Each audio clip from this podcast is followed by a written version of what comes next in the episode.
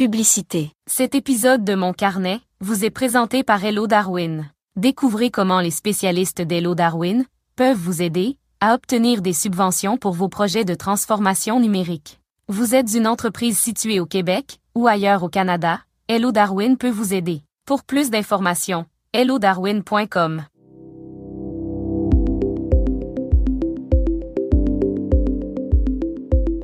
Bonjour, bonsoir au microphone, Bruno Gouliel-Minetti. Bienvenue à cette édition spéciale pré-CES de mon carnet. C'est l'édition du vendredi 5 janvier 2024 très heureux de vous accueillir pour cette édition bien spéciale. Si on était dans le monde du sport, je vous dirais que c'est une émission d'avant-match pour mettre la table à cette rencontre annuelle qui est le CES, le Consumer Electronic Show de Las Vegas. C'est ma 27e édition en carrière et chaque fois, c'est aussi, comme diraient les Anglais, exciting, excitant que la toute première fois. Pourquoi? Parce que, ben parce que c'est cette année qu'on va découvrir comment les fabricants des produits électroniques vont notamment intégrer l'intelligence artificielle dans leurs produits, ou du moins pour bonifier l'expérience de l'utilisation de leurs produits. Et pour vous donner une idée de la taille de cette édition 2024, on parle aujourd'hui de plus de 4000 exposants, dont 1200 startups qui présenteront leurs produits dans un espace équivalent à presque 42 terrains de football américain. Imaginez la superficie. Et puis, cette édition 2024, ben, elle est particulièrement importante parce qu'elle célèbre aussi un jalon historique, soit le centenaire de l'Association des fabricants de radio aux États-Unis, ce qui a donné naissance à l'association qui aujourd'hui produit le CES. Alors, pour se préparer à la semaine prochaine, parce que vous aurez beau ne pas être physiquement à Las Vegas, vous allez quand même en entendre parler en ligne et aussi dans les médias, ben, je vous propose une sélection d'invités pour mettre l'événement en contexte. Alors, pour ce faire, je vais accueillir notamment les auteurs du guide de survie du CES qui connaissent la nouvelle édition de cette année, là, comme le fond de leur poche. On va parler également avec des gens d'Investissement Québec et des gens d'Affaires mondiales Canada qui vont être sur place avec une délégation d'entrepreneurs et eux aussi ont dû se préparer et préparer les gens d'affaires à ce marathon de rencontres commerciales internationales. Et puis, il y a mes collègues qui sont là. Il y a Thierry Aubert qui va nous parler de la délégation suisse et Stéphane Ricoul qui nous sortira du CES pour nous présenter sa vision de 2024. Mais question de vous mettre dans l'atmosphère, je vous propose d'écouter deux courts extraits de la présentation de l'événement par des organisateurs eux-mêmes et ça ben, grâce à la technologie de Rask AI qui me permet de vous les faire entendre en français. D'abord, Gary Shapiro, il est le président du CES qui nous présente les thèmes de cette année en évoquant les thèmes de l'an dernier qui sont toujours actuels. J'aimerais vous parler des thèmes qui animent le CES de cette année. Lors du CES de l'année, c'était la première fois que nous avions un thème général. Nous avions le développement durable, bien sûr, et une partie de ce thème était liée à notre partenariat avec les Nations Unies, qui était axé sur les valeurs humaines ou les droits de l'homme, l'alimentation, les soins de santé, l'air pur, l'eau propre, et qui mettait en évidence le rôle puissant de la technologie dans la résolution des plus grands défis du monde. Nous revenons encore plus fort, et les Nations Unies en ont ajouté un autre, à savoir la sécurité humaine de l'accès à la technologie elle-même, parce que la technologie fait un monde et qu'elle est presque nécessaire aujourd'hui pour être un être humain et avoir une vie saine et productive. Alors ça, c'était Gary Shapiro, le grand patron.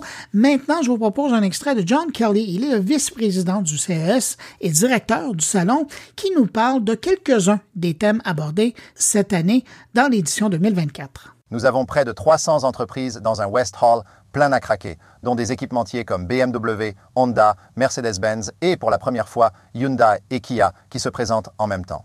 Nous constatons également une croissance passionnante dans différents domaines du salon. Je sais que l'un d'entre eux vous tient particulièrement à cœur, la santé numérique. Nous présentons les innovations de grands noms de la santé comme Abbott, Philips, LG Nova, ainsi que des startups qui innovent en matière de technologies portables, de suivi de la santé et d'outils de télémédecine. Je suis un passionné de cuisine, donc ce thème est très important pour moi.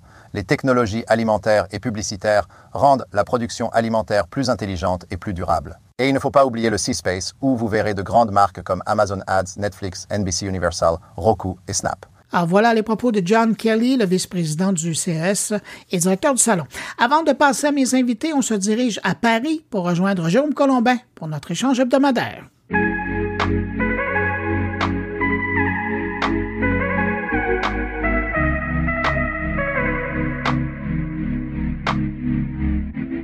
Et salut Bruno Guglielminetti, comment vas-tu? Ça va bien, salut Jérôme Colombin. Ravi de te retrouver euh, pour ce débrief transatlantique, le premier de l'année 2024. Donc on reprend les bonnes habitudes, hein, comme en Et 2023. on fait ça en style, hein? Tout à fait. On se retrouve chaque semaine euh, dans ton podcast Mon Carnet et dans mon podcast Monde Numérique pour euh, débriefer les sujets d'actu. Et évidemment, j'imagine que comme moi, tu es en train de faire tes valises, d'examiner tes tableaux Excel pour savoir de quoi euh, sera faite ta semaine au CES de Las Vegas. T'es sérieux, toi, tu utilises encore Excel pour faire ça?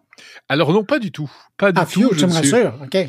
Oui, mais ça va, c'est pas honteux non plus. Mais euh, non, je suis passé sur euh, un autre un autre truc. Je, je suis complètement fou d'un outil qui vient de sortir. Enfin non, pas qui vient de sortir, qui vient pas du tout de sortir, mais Mais que tu Euh, viens me de commencer à utiliser, ouais. ouais, ouais, que je connaissais déjà. Puis j'avais, euh, je m'étais approché, ça m'avait pas plu. Bref, il s'agit de Notion.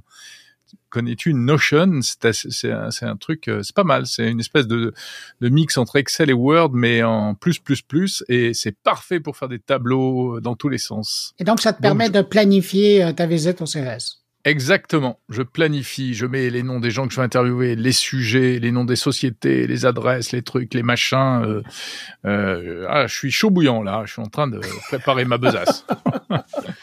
Bon, ben, Bon. tant mieux. Non, mais tu vois, moi, j'y vais très tranquillement. euh, je prends mon agenda, je me fais des notes, je confirme par courriel et puis ça, fait ça fait le tour. Hein. Après, on verra ce, que moi je, je, je ramène de là-bas, je me fais une Mhm. tête et puis je compose l'émission avec ça.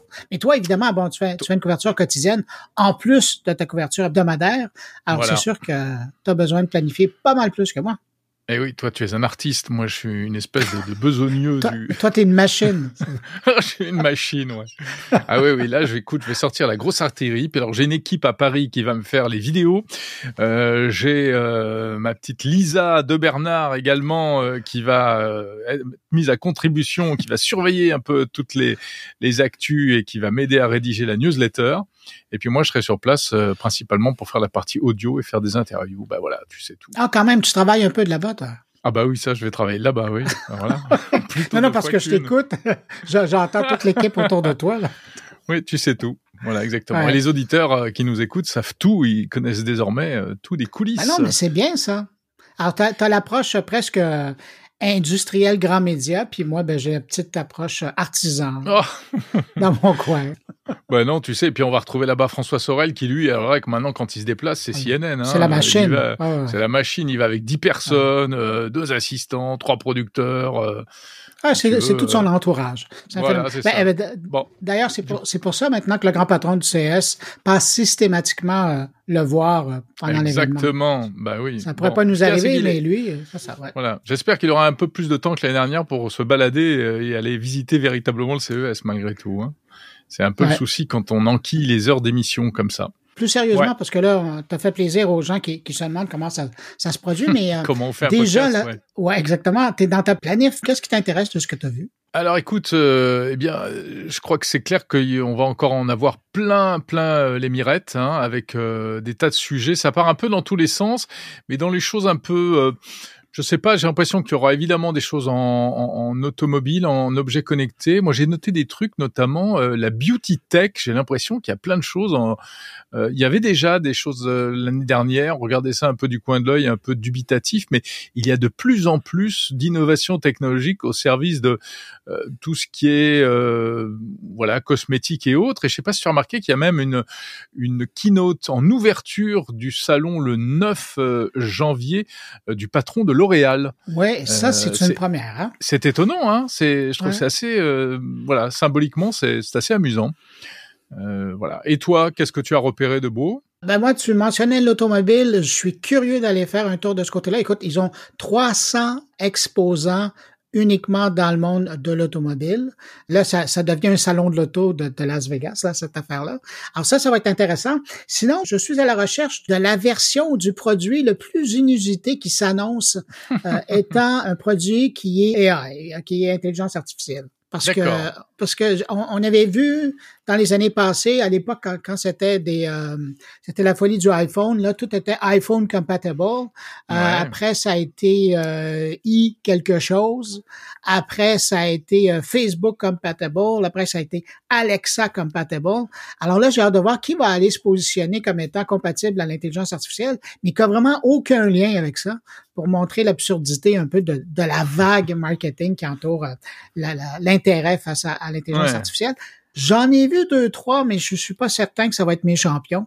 Alors, je vais pas les mentionner, mais euh, hmm. tu cherches la petite bête un peu. Tu, en fait, tu, cherches quelqu'un à te payer, quoi. tu veux, tu veux, non, un peu aller les titiller, les. Oui, peut-être les titiller, oui. Bah ouais, les titiller. Non, non, bah, mais il faut montrer aussi ce que c'est le CS. Hein. De temps en temps, des marchands du, du temple, là, il y en a quelques-uns. Ah oui, il y en a plein.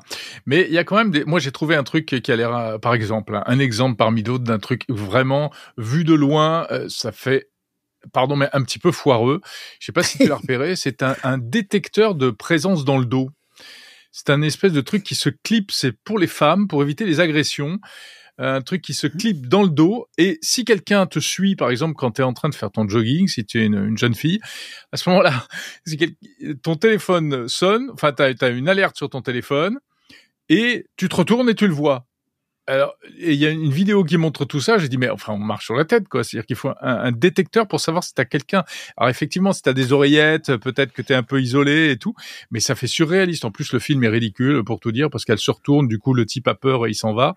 Mais je ne jette pas euh, le bébé avec l'eau du bain, je vais aller voir et peut-être qu'en fait j'ai rien compris et c'est très intéressant. On verra. Ouais, c'est comme moi j'ai hâte de voir s'ils sont toujours au, au, Eureka Park.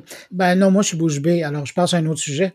Euh, mais j'ai hâte de voir s'ils sont encore présents au Eureka Park. C'est un designer français qui nous a présenté il y a trois ans environ ou deux ans euh, un jean branché. Et j'ai hâte de voir ah s'ils sont encore là. Euh, s'ils ont perduré dans leur initiative. J'avoue la seule utilité pratique que je trouvais, c'était euh, quand tu es en train de marcher sur la rue et que mmh. tu euh, cherches ton chemin. Alors, tu lances Apple Map ou Google Map et puis ça t'envoie des petites vibrations sur les hanches euh, quand c'est le temps de tourner à gauche, quand c'est le temps de tourner à droite, plutôt que d'avoir le téléphone dans les mains. Mais à part de ça, je trouve ça un peu dangereux d'avoir un, ah. jean branché. Un jean branché, mais c'est pas ce jean qui avait été lancé par Google, c'est pas Google qui avait mis au point ou qui avait racheté une startup qui faisait une espèce de tissu comme ça avec euh, des conducteurs à l'intérieur. Il me semble bien qu'ils étaient ils étaient dans, ce truc-là. Après, il y a des choses intéressantes. Enfin, il y a peut-être des choses pas mal. Il y a des, je pense qu'on va avoir des choses du côté des lunettes connectées aussi. Hein, il y a des trucs qui se préparent, des lunettes ultra fines, des lunettes à réalité augmentée, etc. Euh, ça, je pense qu'il va y avoir des choses intéressantes. on va avoir des nouvelles des fameuses Ray-Ban aussi qui ont évolué. On, va, on verra probablement la, la nouvelle génération. Oui, les Ray-Ban, euh, enfin les, les Ray-Ban Stories euh, entre Meta et, et Ray-Ban, hein, c'est ça? Il y a déjà eu deux versions, euh, donc on verra peut-être des, des choses nouvelles. bon, c'est intéressant. J'ai l'impression qu'il y a pas mal de trucs sans vouloir faire Cocorico, mon, mon franchouillard, mais j'ai l'impression qu'il y a pas mal de trucs français, encore une fois, et pas forcément inintéressants, hein, euh, du jumeau numérique au détecteur de chute par onde Wi-Fi, etc., etc. Euh, j'ai l'impression qu'on va avoir du grain à moudre en fait pour ce CES. Ouais, mais sans, mais t'aurais le droit de faire ton ton cocorico parce que euh, année après année, euh, la délégation française c'est quand même la délégation la plus importante à l'extérieur des Américains qui sont chez eux. Alors c'est normal qu'ils soient qu'ils soient nombreux, mais encore cette année, ouais c'est ça. J'ai regardé les délégations étrangères entre guillemets. La France, si je me trompe pas, est toujours bonne première. Oui, tout à fait. La France essaye d'être euh, toujours aussi présente, mais en même temps en, affinant le tir parce que euh, à une époque, ça partait un peu dans tous les sens. Ah. Enfin voilà, donc le CES, hein, autant vous dire, vous qui nous écoutez, qu'on est à, on est à fond dedans. On se prépare à, prendre l'avion très prochainement. Et je sais d'ailleurs que tu en parles, bien entendu. Ah ouais, parce qu'on fait euh, garde partagée avec nos invités cette semaine. Et oui, alors là, je crois qu'on fait très fort. On a les mêmes invités cette semaine. Bon ben voilà, c'est fait. Non, mais moi je trouve que c'est intéressant. Je trouve que c'est intéressant pour les auditeurs parce que si vous avez le goût de, de connaître la différence entre Jérôme Colombin et moi, quand on fait des entrevues, je pense que c'est le plus bel exemple parce que c'est, c'est probablement environ de la même taille comme entrevue. C'est deux entrevues qui est très longues où on prend le temps de passer à travers les sujets, mais ça sera intéressant. Puis entre nous, ce sera de bien écouter les réponses de nos invités, qui sont les auteurs euh, du guide de survie du CES 2024. Vous allez voir comment ils répondent à, Jérôme et comment ils répondent à mes questions. Vous allez voir, il y a des subtilités qui ont changé. Euh, et puis, euh, alors c'est ça. Mais donc tous les deux, c'est ça. On, on, a notamment ces invités-là qu'on se partage. Voilà. Mathieu Deboeuf-Rouchon et Lionel Tardy qu'on va retrouver euh, juste après euh, dans nos podcasts respectifs. Eh bien, écoute, mon cher Bruno, euh, je ne vais pas te retenir plus longtemps. J'ai ma valise à aller faire. Moi. Toi, ta valise est déjà prête. Alors moi, je suis en retard comme d'habitude. Puis alors, j'ai des notifications de tous les côtés. Voilà. Euh, je sais pas si c'est bah, ça le CES, hein? Ça sort de partout. C'est ça le CES. Ouais, ouais, tout à fait. Bon, ben écoute, je te souhaite une bonne préparation. On se recroise à Las Vegas et puis. Euh, On se retrouve en ben, vrai à Las Vegas, ouais. Ouais, je souhaite une bonne année à tes auditeurs et puis je poursuis avec les miens. Exactement, pareil, je souhaite une très bonne année 2024 euh, à tous tes auditeurs et à toi-même, mon cher Bruno, et je te donne rendez-vous à Las Vegas dans quelques jours. Salut, salut. Bye. Alors, pour commencer et savoir à quoi ressemblera cette édition du CES, je vous propose de rencontrer deux messieurs qui passent des mois, mais vraiment des mois, à préparer leur édition du CES.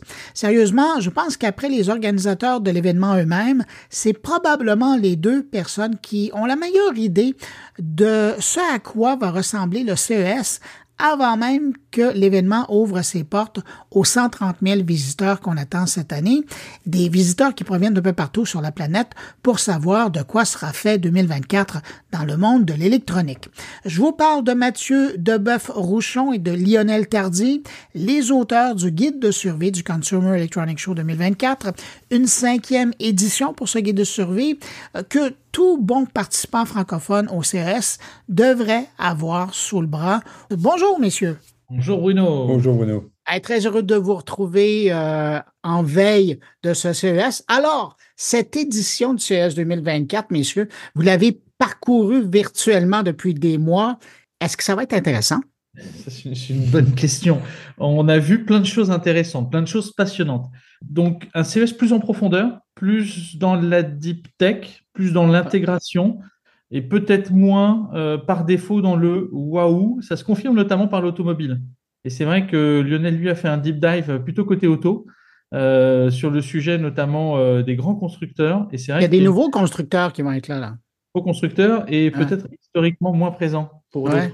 Et quelques constructeurs que l'on va. Alors d'abord, nous, on était, on est bien sûr euh, toujours à l'écoute de ce que dit Stellantis parce que c'est devenu un, un, monstre international dans mhm. la construction automobile et que, et que quelque part, c'est malgré tout issu euh, d'un groupe français qui est le groupe PSA. Et quand ils ont annoncé, euh, suite aux grèves à répétition qu'ils ont eues sur le territoire américain, qu'ils ne participeraient pas au CES, c'était, c'était déjà une première surprise. Et c'est vrai que moi, le, la chose qui m'a surpris et j'attends de voir, c'est un espace qui est dédié à BMW. Oh. Et, comme je l'ai écrit euh, dans notre guide, euh, dont tu as rédigé la, préface, eh bien, euh, je crois qu'ils sont en train de montrer aux, États-Unis, enfin tout du moins en Amérique du Nord, l'ampleur de leur 1,7 milliard de dollars investis sur le territoire américain grâce à l'Inflation Reduction Act. Et voilà, ils montrent leur puissance. Sinon, euh, Hyundai est très présent avec euh, trois, trois pôles très intéressants, notamment celui qui, il y a deux ans, je pense que tu t'en souviens, ils avaient présenté un motorboat, euh, oui. un boat autonome. Ils reviennent encore avec mm. ce stand-là. Alors, quelles, en seront les, les, évolutions? Ça sera intéressant d'aller les voir. Mais par contre, c'est vrai que moins, malgré tout, moins de présence de marques en mmh. termes de nombre de marques, beaucoup de leurs, alors de leurs sous-traitants bien sûr, hein, Qualcomm, euh, euh, euh, comment dire, Amazon Automotive, etc. bon, John Deere, comme on prononce à la française. John, John Deere. ou Caterpillar, ça sera, ça sera vraiment intéressant à voir. Mais et puis et puis toujours, bah, ça c'était pour parcourir parce que comme on a, comme le disait Mathieu, on a fait quelques parcours pour des délégations, et donc il fallait euh, aller euh, chercher sur les plans du CES quels étaient finalement les, points qui pouvaient être pertinents pour un parcours d'une journée la plupart du temps, parce que euh, nous, quand on, quand on fait ce genre de parcours, ils ont une stratégie qui est assez intéressante. Ils viennent avec des entreprises qui, certes, vont au CES, mais sont issus de secteurs d'activité différents. Donc, c'est difficile de leur faire des parcours pendant trois jours. Tu leur fais un parcours de découverte avec un certain nombre de, points chauds euh, qui peuvent être surprenants aujourd'hui à visiter. Et puis après, eux, une fois qu'ils se sont fait à l'idée euh, des différents lieux qu'ils allaient pouvoir parcourir, que ce soit dans la santé connectée ou dans les, les, IoT, eh bien, ils font leurs deux jours supplémentaires en, mmh. parcours perso. Et simplement, le soir, on, les retrouve pour faire des débriefs. C'est là, que les délégations sont un peu particulières parce qu'on a toujours, on, a assez peu, euh, alors il y a soit les délégations thématiques, c'est-à-dire ils viennent d'une société ensemble et ils visitent le CV sur une thématique donnée, de type l'innovation dans l'industrie euh, ferroviaire, l'industrie de, l'automotive ou encore ce qu'on pourrait avoir la mobilité ou la santé. Je dirais que ça, c'est facile. La difficulté des délégations transverses, c'est que tu vas pouvoir autant avoir du tourneur-fraiseur euh, qui va s'intéresser à l'impression 3D, aux nouvelles manières dont on va pouvoir produire des matériaux et compagnie, et puis euh, l'autre qui est à côté, qui est vraiment dans le service et dans lequel il va chercher plutôt de l'IA qui va optimiser euh, euh, son processus d'automation ou la façon dont tu vas pouvoir euh, optimiser les tâches et donc la place de l'algorithme. Voilà, on va avoir des, choses extrêmement variables dans les délégations. Et c'est vrai que pour l'instant, toutes celles qu'on a présentées ou proposées, parce que sur place, ce sera plus du thématique, mais en roadbook, c'est vraiment du transverse. Donc, on, on essaie de couvrir toutes les zones du CES et c'est vrai qu'on les a toutes parcourues virtuellement. Ben, justement, tu as, fait un inventaire de ce qu'on retrouvait, puis euh, Lionel parlait de sa section automobile, mais qu'est-ce qu'on retrouve, puis on va revenir sur le CES là, plus en détail, mais qu'est-ce qu'on retrouve dans l'édition, euh, la cinquième édition de votre guide cette année? Euh, dans la cinquième édition, on retrouve toujours les, mêmes piliers de base. C'est toujours comment vraiment préparer son CES, parce que la, la préparation, l'intensité qu'on met dans la préparation du CES est proportionnelle à, la valeur qu'on va pouvoir en, dégager. Donc ça, c'est ah, vraiment payant de s'organiser avant.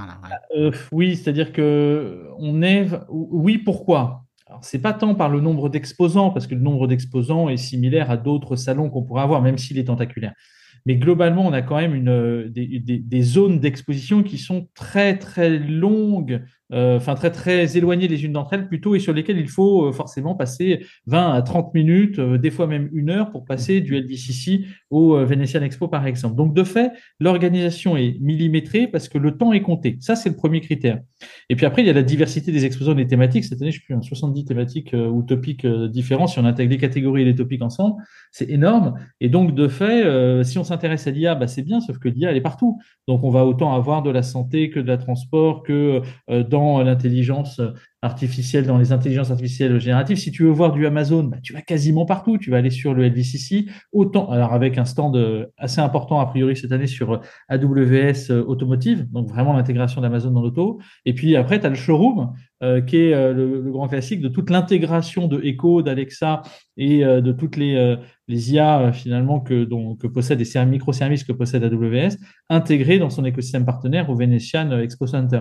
Donc déjà, même pour voir que du Amazon, potentiellement, le mec qui s'intéresserait que à ça, donc c'est possible. Il y en a qui, en a qui sont fans. Euh, et donc, par défaut, bah, ça prend déjà quasiment une journée si tu fais un matin d'un côté puis l'autre. Donc, il faut millimétrer. Donc, c'est toujours le premier pilier, c'est préparation. Deuxième pilier, c'est quand même vivre. Parce qu'une fois que tu es sur place, c'est comment tu t'organises, quel est l'hôtel que tu as choisi, bien entendu. même si tout ça se prépare, c'est quand même de vivre quelque chose, une expérience qui soit la plus fluide possible, avec une sélection de restaurants, bien entendu, qu'on a mise à jour. Hein. restons, restons français, euh, que et moi parcourons avec grand plaisir. Euh, et puis, euh, bien entendu, ensuite, tu as, le, troisième pilier qui est, qui est fondamental, qui est le pilier de la transformation, c'est-à-dire la façon dont tu vas pouvoir euh, t'approprier euh, ton contenu que tu as préalablement classé. Alors, on donne deux, trois techniques entre, dans les classements de documents, dans la récupération des, des données sur place, la prise de notes, etc. Et, et ben, justement, c'est comment tu vas réutiliser tout ça euh, à partir du moment où tu auras bien vécu ton CES, tu auras bien classé, tu auras bien fait ton run pendant ces, quatre jours, bah, comment tu l'exploites pour euh, donner de l'énergie et de l'élan à tout ce que tu as vu, euh, faire résonner ton déplacement et puis veiller au maximum à ancrer des actions très tôt avec les potentiels partenaires avec lesquels tu aimerais travailler, que tu aimerais re-rencontrer. Donc c'est de la valeur qui n'est pas forcément financière quand on revient du CES parce que la transaction derrière est bah, est compliqué toujours à, percevoir. Mais en tout cas, c'est une manière dont tu vas pouvoir valoriser euh, tout cet événement et euh, le déplacement que tu auras pu euh, y faire. Et ça, c'est quelque chose que Lionel et moi avons beaucoup travaillé parce qu'on s'est retrouvé aussi dans le cas où on savait que c'était nécessaire d'y aller. Et entre le moment où c'est nécessaire et le moment où tu sais que c'est un prérequis et tu en génères suffisamment de valeur pour que ce soit perçu comme un, un, investissement. Un investissement nécessaire. Mhm. Effectivement, il s'en passe, euh, il se passe des fois de trois ans. Mais donc voilà, donc on vous donne tous les tips and tricks pour aussi valoriser ce, ce déplacement jusqu'aux structures de présentation idéales entre un, entre un débrief, un débrief un peu plus long, etc. Le nombre de templates qu'il faut avoir. Enfin voilà, c'est tout ce qu'on aurait aimé y trouver la première fois qu'on y a été. Euh, Lionel, euh, est-ce qu'il y a eu des choix difficiles au niveau de l'éditorial à faire dans cette cinquième édition? Est-ce qu'il y a des choses que vous avez mis de côté? Des choix, tu es toujours obligé d'en faire.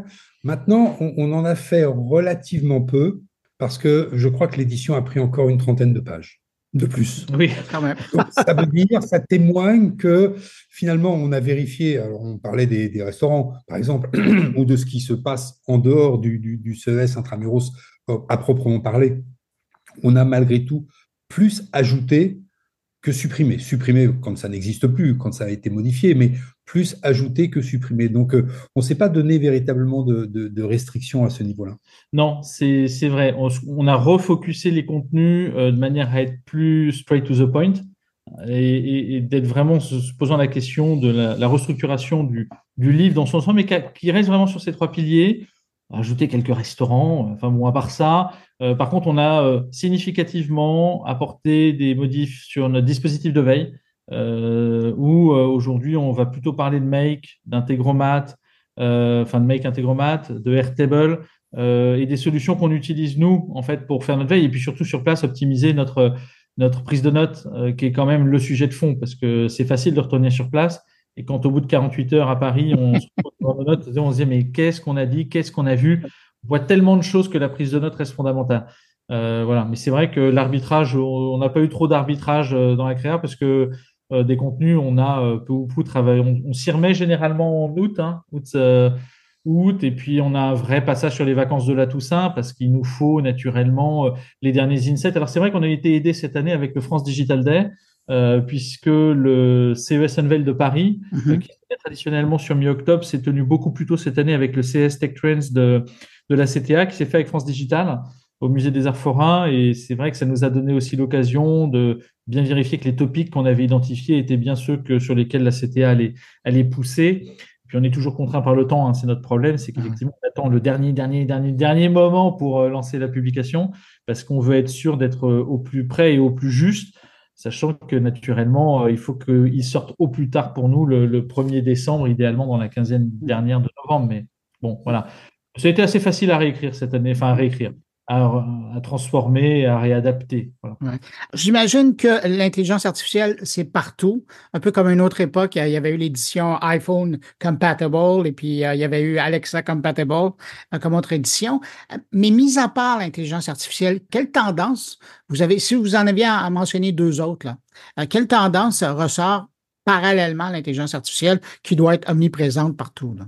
Moi, je répondrais un seul mot, la santé.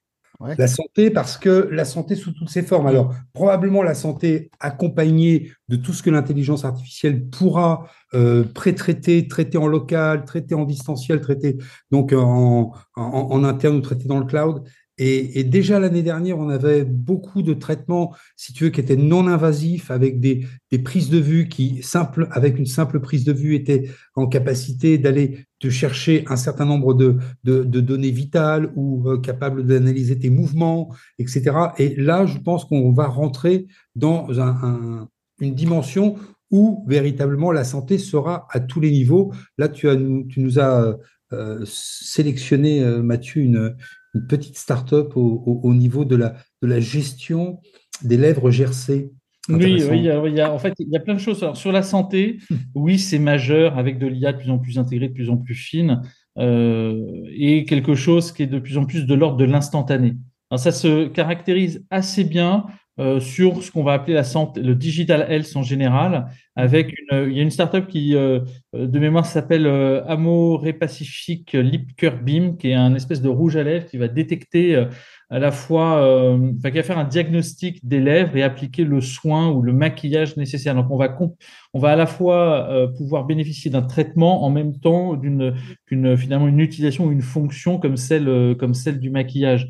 Et ça, c'est intéressant parce que ça va, euh, en fait, euh, cette innovation, elle, va appliquer un, matériau qui est sensible à la lumière, euh, donc sur les lèvres, bien entendu, puis maximiser une réponse finalement en termes de création de vitamines naturelles, par exemple. Donc en fait, c'est le couplage d'un traitement en même temps qu'un soin qui va s'appliquer et se raisonner, donc s'appliquer, se révéler plutôt avec la lumière après un diagnostic. Donc c'est un espèce de rouge à lèvres qui est assez intéressant. Qu'on va pouvoir voir cette année, en même temps qu'il y en a d'autres hein, qui, qui, sur la mais, mais c'est presque, mais Mathieu, je t'interromps, c'est presque un, rouge à lèvres intelligent. Ah bah oui, oui, c'est ce qu'on a vu. Tu sais, l'année dernière, il y avait euh, L'Oréal hein, qui avait sorti un, système aussi à peu près du même type. C'était plutôt sur la teinte du rouge à lèvres. Mhm. Mais en même temps, quand on se met une teinte de rouge à lèvres ou quand on se met un rouge à lèvres quelque part, qui est un, un, agent euh, qui vienne traiter un soin ou apporter euh, quelque chose sur les lèvres gercées, par exemple, ou une détection d'une potentielle pathologie qui mériterait d'être traitée, euh, bon, ça pourrait être la même chose que s'ingurgiter presque un médicament, dirais, par, euh, sous forme de déodorant, parce que quelque part, euh, c'est une molécule olfactive qui nous permet de sentir bon et en même temps qui pourrait avoir un traitement X ou Y. Donc, on a quand même ces croisements qu'on ressort, on va retrouver beaucoup au niveau de la santé. Mais oui, c'est un, c'est, un rouge à lèvres connecté. et, si je vous demandais donc l'IA, la santé, un troisième, Lionel a parlé de l'automobile, c'est, c'est, ah, un incontournable cette année. Hein. Automobile et transportation. Je pense, enfin, je pense qu'on est vraiment sur le côté de la mobilité au sens large, avec un vrai focus du Cars Electronic Show, toujours. Mais globalement, on est vraiment sur la, mobilité. Je pense que la Health, euh, de toute façon, quand on a fait une analyse de notre extraction des données du CES, euh, la santé était le mot-clé qui ressortait, euh, l'un des principaux. On va retrouver une grande thématique autour notamment du, du, worker connecté, du travailleur connecté, euh, qui est euh, du travailleur et euh, notamment aussi du citoyen connecté, qui sont des éléments mhm. intéressants. Et puis un dernier qu'on va retrouver, qui est autour de ce qu'on pourrait qualifier des intelligent companies, c'est-à-dire la façon dont l'intégration des, de l'intelligence va pouvoir pénétrer les entreprises pour optimiser finalement ce, ce, que vulgairement on appelle l'efficience opérationnelle, mais qui est la façon dont ils peuvent délivrer mieux, plus vite, plus facilement. il y a un sujet de fond quand même qui est, dominant et qu'on voit assez peu euh, quelque part euh, transparaître, mais qui est nécessaire en tout, ça reste de toute façon l'énergie. Parce que l'énergie, quelque part, on n'en parle pas, c'est un peu comme Voldemort, on dit qu'il y a toujours un Voldemort chaque année, c'est le truc que finalement euh, tout le monde parle, personne prononce son nom, mais il est partout, et ça reste, ça reste l'énergie. Là, encore une fois, il y a du CNRS, du CEA, enfin, il y a pas mal de sujets qui étaient intéressants cette année. Encore une fois, en, parlant tout à l'heure de ce, stick à lèvres qui est d'abord euh, un, capteur qui va faire de l'analyse, bah, ce capteur, il faut qu'il soit alimenté. Alors évidemment, ces capteurs économisent de l'énergie et n'en consomment que très peu, mais il faut qu'il soit alimenté, il faut qu'il soit alimenté durablement. Je sais que nous, faisons partie d'une génération où on avait des téléphones portables qu'on rechargeait que toutes les semaines. Et puis un jour, l'iPhone est venu bousculer tout ça et nous a, habitués à le recharger tous les jours. Mais quel plaisir pour ceux qui ont euh, un iPhone d'une dimension un peu plus importante, euh, c'est-à-dire les modèles grande taille, grand format, et dans leur dernière génération, qui sont capables de tenir une vraie journée sans se faire trop de soucis. Moi, j'ai récemment été, euh, été euh, traîner mes guêtres à Helsinki, et je t'assure qu'il fait probablement aussi froid que dans certaines régions du Canada. eh bien, en une seule journée, sur le slush, tu mets ton, tu mets ton, ah enfin ton téléphone portable en mode, en mode économie d'énergie et tu tiens largement toute la journée. Donc on voit bien que l'énergie et sa, et sa capacité de stockage est très importante. Et donc là, on aura, on l'a d'ailleurs repéré et, et, mm. euh, mis au, au, au, cœur de nos, euh, de, nos premiers, euh, de nos premiers tours pour les délégations. On a une société qui s'appelle Itens et qui sort un, une batterie pour semi-conducteurs qui, qui tient, en, allez, elle fait presque la largeur de, de, de, de, de deux lignes d'empreinte digitale. Tu vois la, taille, c'est presque plus, enfin c'est deux fois plus petit qu'un grain de riz. Et là, on est, sur, un, sur une, batterie qui va pouvoir euh, alimenter. Euh, on était il y a quelques années, euh, et tu les as vus, je suis sûr, c'était des Français, et ce sont toujours des Français, avec BFC et, les, batteries sur du papier avec des enzymes. On, voit bien que la capacité que l'on va avoir d'amener de l'énergie sur des petits dispositifs truffés de capteurs. Et comme toi, tu t'y connais très très bien en intelligence artificielle dans le nuage, avec ce que tu nous as ramené comme information sur le re-event de AWS à Las Vegas, eh bien, on va pouvoir traiter en local grâce à ces batteries énormément de fonctions. Et puis peut-être qu'avec toutes les normes que nous sortent l'Union européenne pour réglementer le traitement des informations qui, qui sont de toute façon par l'intelligence artificielle ou pour l'intelligence artificielle une extension euh, de la RGPD, on, aura besoin de traiter en local et, donc euh, la donnée énergétique sera une donnée capitale. Ah, donc on aura de toute façon tous les sujets après classiques. Hein. Euh, mobilité, pas mobilité, euh, comment dire, les technologies immersives, euh, un peu moins de métaverse hein, cette année. Le métaverse, c'est ça surprend ça. Ça se comprend. c'est devenu plus de l'intelligent industry presque. Tu sais la façon dont les technologies immersives vont optimiser l'appareil industriel et beaucoup de choses autour de la tokenisation beaucoup de choses autour du NFT euh, qu'on retrouvera notamment sur le Vénétian, parce que la CTA est vraiment partenaire aujourd'hui du village euh, Token 3 ou Web 3 de, qui, est, poussé par Gilbert Réveillon. Et je vous invite vraiment à le visiter. Ils sont en face des CES Awards Showcase. Et euh, il faut vraiment aller voir, c'est le, le, Saint Graal, le, la mec, le nec plus ultra de toutes les boîtes actuellement qui travaillent sur crypto, quantique, NFT, tokenisation. Et c'est un vrai sujet qu'il a mis, que, la CTA a mis longtemps à, à crédibiliser euh, et là, on a vraiment un, vrai sujet, un vrai rapprochement qui a pris plus d'un an et demi à se créer. Et euh, c'est un vrai village à visiter. D'un autre côté, la tokenisation, c'est pas du consumer good. Non, hein c'est ça. c'est l'évolution du CES, mais bon, en même temps, euh, croisement hardware software, on sait. Hein. Mathieu, je reste avec toi on a réquisitionné tes services cette année pour faire partie du jury du CES. C'est pas rien, c'est pas banal parce que les produits qui sont honorés de cette façon-là ont énormément de visibilité par la suite par les milliers de journalistes qui vont couvrir l'événement.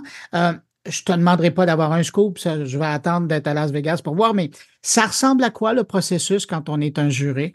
Euh, le processus, c'est euh, plus de 3000 candidatures euh, de juges. Il y a un call for judge en fait hein, qui est fait et sur lequel on, précise que l'on peut potentiellement apporter, en tout cas la lecture que l'on a de, du, salon et d'historique. Donc je pense qu'après il faut un arbitrage des différents profils et surtout de la connaissance que l'on a du CES. Je pense que ça c'est quelque chose qui est important.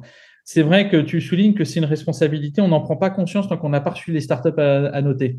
Parce que moi j'ai eu la chance de noter de, noter. Enfin, noter, c'est vulgairement dit parce que c'est apprécié. Mhm. Euh, c'est toujours difficile. C'est la plupart des startups que l'on audite sont euh, des, des, personnes qui sont à l'état de l'art, souvent à un niveau de recherche et pas forcément à un niveau de solution. Elles viennent se confronter sans forcément vouloir absolument être nominées, hein, très certainement aussi. C'est avoir des, retours.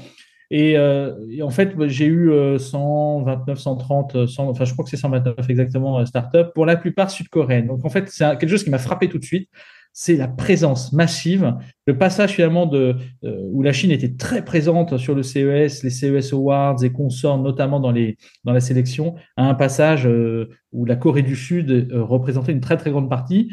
Alors moi j'étais sur une partie qui s'appelle Human Security for All, qui est la façon dont la technologie va pouvoir aider l'humanité à relever les challenges auxquels elle sera confrontée. Donc autant sanitaire, que médical, que lié à la mobilité, à la dépendance à la connexion et tous ces sujets. Et, bah, globalement, euh, on doit les noter et on en note beaucoup. Il y a beaucoup de contenu, il faut, faut, faut, lire. On a très peu de temps euh, parce que il faut sortir le classement. Donc en fait, il y a eu euh, à peu près, je crois, 100 et quelques juges qui ont été nommés. Euh, nouveau, ancien, international, de l'indien, du français, du UK, il y a quasiment toutes les nationalités sont représentées. Et on reçoit un panel de startups à noter, les documents associés, ça veut dire euh, documents techniques pour certaines, vidéos, euh, voilà, tous les, toutes les informations. Et on note selon des critères qui, qui sont de l'appréciation non pas arbitraire, hein, mais vraiment des notes, une grille de notation euh, sur des critères tels que intégration technologique, euh, état de l'art par rapport à la concurrence, tous ces éléments-là, et qu'aboutissent à une note. Et cette note ensuite repasse dans une autre commission euh, où là, effectivement, il y a un arbitrage sur qui va être CES Awards, qui va être honoré, qui ne sera pas en fonction des notes, et c'est comme ça que ça se décide. Et cette année, on en voit un, cru qui est quand même très, très technique. Globalement, il y a beaucoup de produits connectés tels qu'on les connaît au CES euh, classique. Euh, donc, c'est euh, l'enceinte qui fait poète poète. Hein, mais on a globalement après vraiment de l'algorithme. On a des, des, logiciels de simulation. On a des, des lidars. On a des, voilà, un tas d'innovations qui sont absolument passionnantes et qui vont presque à l'encontre du CES qu'on a pu connaître il y a 5, 10, 15, 20 ans, même quand on remonte à l'origine. Hein, dans le guide, on a mis la frise depuis l'origine du CES, de tous les, tous les produits qui ont été révélés. à New York, ça? Euh, il y avait, oui, effectivement, on remonte depuis l'origine de, ce qu'on a trouver dans les archives. Hein. Mais euh, en fait, ouais, effectivement, on s'aperçoit qu'avant, c'était l'enceinte connectée, la Nintendo NES, euh, le magnétoscope, le vidéo CD. Là, maintenant, on est dans du logiciel, on est dans du radar, on est dans des lidars, on est dans la caméra hyperspectrale. On a un tas de voilà d'outils connectés qui ne sont pas que destinés aux consommateurs. In fine, oui, et il y a toute une chaîne avant, et la chaîne, c'est l'entreprise. Et c'est ça que c'est intéressant. Alors bon, moi j'ai eu beaucoup de santé, hein, je te cache pas, beaucoup d'alimentation. Euh, j'ai euh, souvenir de voilà impression 3D euh, de viande. J'ai des sujets autour de de la façon dont on allait manger des protéines de bœuf intégrées directement dans des graineries. c'est un vrai projet passionnant. j'ai pas j'ai pas vu d'ailleurs s'il était passé au CESO. Je vais je vais regarder des, trucs qui me qui moi me, suscitent beaucoup de curiosité parce que ce qui est intéressant c'est pas tant de de voir ce qui va arriver demain c'est de comprendre quels sont les verrous technologiques qu'on fait sauter pour euh, esquisser ce que serait à terme l'alimentation euh, de demain dans les, euh, dans les 8 à 12, 15 ans. Et de se dire que effectivement les processus de transformation des êtres humains sont lents, longs en termes d'adoption, en termes d'usage, en termes de capacité aussi à, alimenter toute la planète.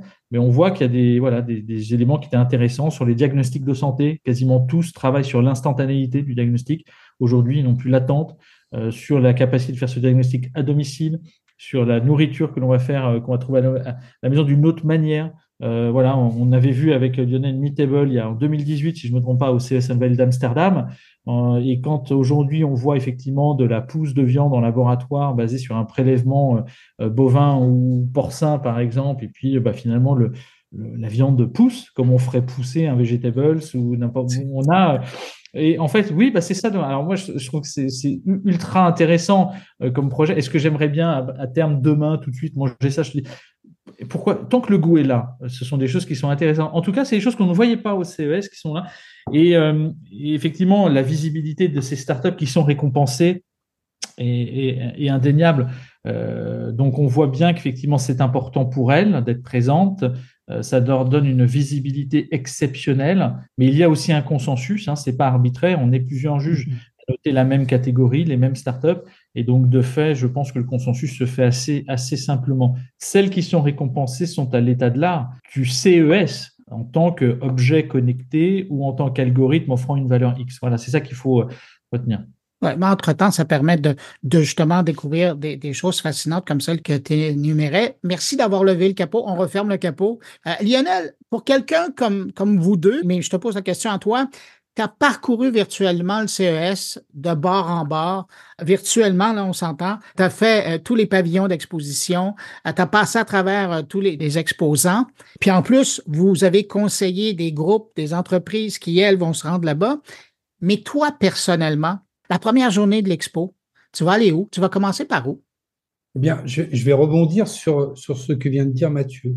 Moi, ce qui m'étonne toujours, et, je vais au CES depuis moins longtemps, enfin nous allons au CES depuis moins longtemps que toi, ce qui m'étonne toujours, c'est l'écho du CES dans les médias, dans les grands médias nationaux. Toi, bien sûr, tu as un regard, et c'est là où tu es pertinent, mais dans nos grands médias nationaux, on va dire pour nous, les Français, on nous parle toujours, et même en 2022, on nous parle toujours de grandes télés, de grosses enceintes. En fait, gadgets. on parle toujours de, l'ADN et, quelque part, oui, du gadget.